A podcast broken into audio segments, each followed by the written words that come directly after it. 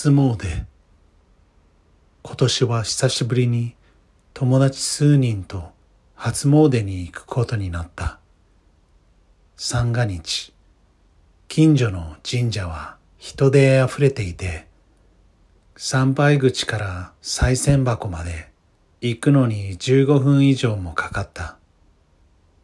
賽銭箱までたどり着いたのはいいもののあちこちから賽銭が飛んでくるものだから十円玉が顔に当たったりした。その帰り道のことだった。急に体の不調を感じた。だるくて寒気がする。汗が噴き出す。骨や関節が痛む。年末の慌ただしさと珍しい外出がたたったのだろうか。それだけで済まなかった。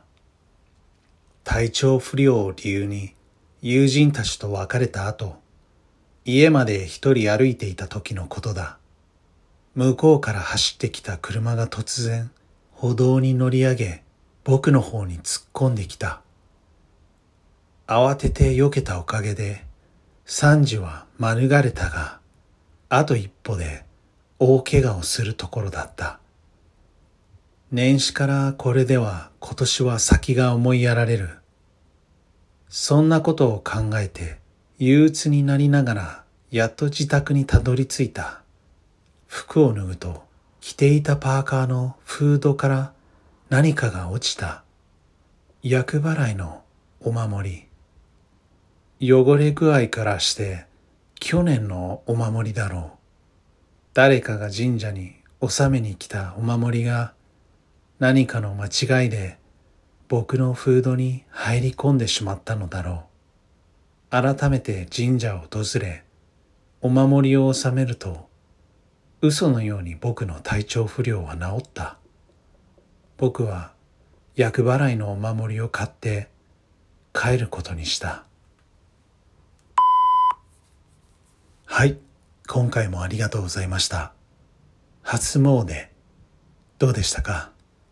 あのクリスマスの時にね3話特別にアップしたんですけれどもまあ今回も特別に1話朗読させていただきました。このチャンネル始めてねあっという間に1年が経ちおかげさまで200話以上朗読することができました。ラジオトークを通じて聞いてくださる方あとは、まあ、様々なポッドキャストプラットフォームで、えー、聞いてくださる方、いつもありがとうございます。えー、励みになりますね。私の知らないところで、知らない場所で、知らない方が、私の話を聞いてくれているんだなっていうね、気持ちがすごく新鮮で、とても不思議で、とても嬉しく思っています。ありがとうございます。2024年もね、皆様にとっていい年でありますように、引き続き、引き続き、アレックスの怖い話、応援の方よろしくお願いします。ではでは、Thanks for listening and Happy New Year! また。